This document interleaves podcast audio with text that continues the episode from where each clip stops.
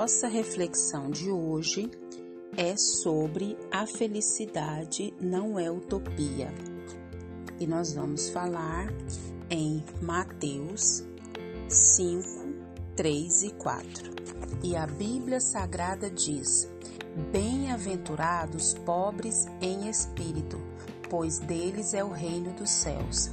Bem-aventurados que choram, pois serão consolados.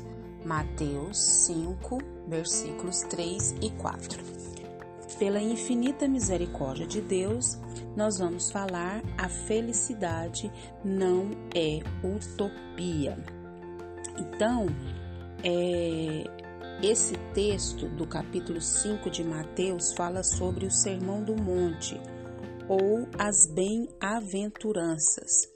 E bem-aventurado diz mais do que feliz, feliz, abençoado.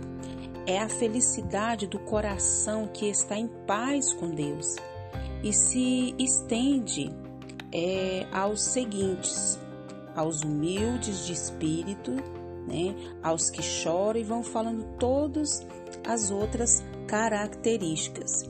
E nós sabemos que a felicidade não é um lugar, mas a felicidade é a maneira como caminhamos. E Jesus, aqui no Sermão da Montanha, ou Sermão do Monte, ele fala dessa felicidade. E a felicidade não é uma utopia, mas a felicidade é algo é, concreto, é algo tangível, é algo ao nosso alcance. A felicidade não se compra com dinheiro, porque a felicidade é um presente que recebemos do próprio Deus.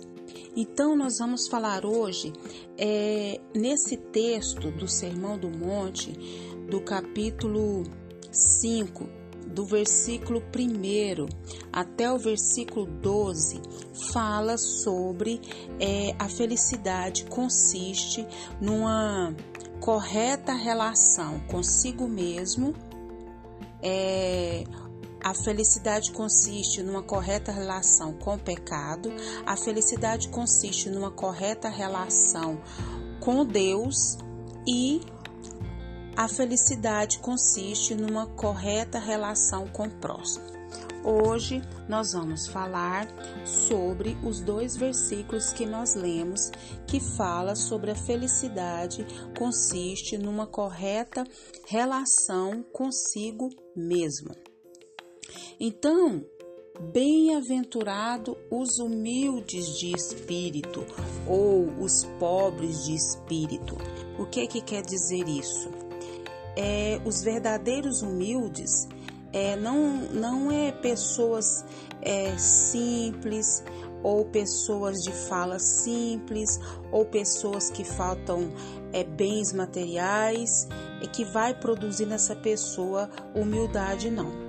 É a humildade ela fala é daquela pessoa que tem toda força mas usa essa força para para os propósitos de Deus, para o bem e não para o mal. Alguém sem domínio próprio, ele ele arruína sua própria vida e a dos outros. Uma pessoa feliz igualmente cuida da sua fonte de sua própria alma. Ele vela pela pureza do seu coração. Então, bem-aventurado os pobres em espírito, ou bem-aventurados humildes de espírito, pois deles é o reino dos céus. É, é a relação, como nós falamos, que a felicidade consiste numa correta relação consigo mesmo. E fala: Bem-aventurados que choram, porque serão consolados. Aqui choram, não é porque você está contrariado com qualquer coisa, ou porque você é, tá chorando porque passou nervoso, ou tá triste, ou tá preocupado, ou tá angustiado, não.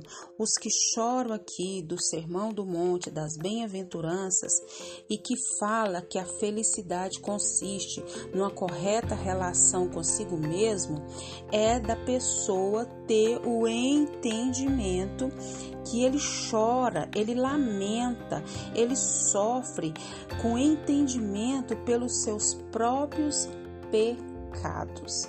Isso mesmo. Então a pessoa ela tem o entendimento, ela reconhece o quão falha, o quão pecadora, o quão miserável é. Nós precisamos ler a palavra, buscar o entendimento da palavra e saber que a felicidade não é uma utopia. Jesus fala sobre essa verdadeira felicidade e ele fala aqui no Sermão do Monte. Ele fala dessas bem-aventuranças. Ele fala que a felicidade não é né, no que tem, onde vai, mas como a gente caminha. A nossa relação, né, a nossa felicidade consiste numa correta relação consigo mesmo. E que o Espírito Santo de Deus continue falando e trabalhando nos nossos corações. Pai, em nome de Jesus, que o teu Espírito Santo continue abrindo a nossa mente e o nosso entendimento e que a gente venha entender que a felicidade não é uma utopia, mas que a felicidade é algo tangível, é algo concreto, é algo que está ao nosso alcance e que nós precisamos entender que a felicidade consiste numa correta relação com nós mesmos, com o Senhor e com o próximo. Ajuda-nos Pai, clamamos, suplicamos, imploramos a Ti. Pai, te agradecemos por essa palavra, te agradecemos por tudo que o Senhor realizou, tem realizado, sei que vai realizar. Deus, eu te suplico nessa hora, continua nos guardando, guardando a nossa vida, guardando a vida dos nossos, de tanta enfermidade que está sobre os ares, por tanta peste, por tanta praga, por tanto acidente, por tanto incidente. Guarda, Deus, a nossa vida, guarda os nossos, é o nosso pedido, agradecidos no nome de Jesus. Leia a Bíblia Leia a Bíblia e faça oração se você quiser crescer, pois quem não ora e a Bíblia não lê, diminuirá, perecerá e não resistirá. Um abraço e até a próxima, querendo bom Deus.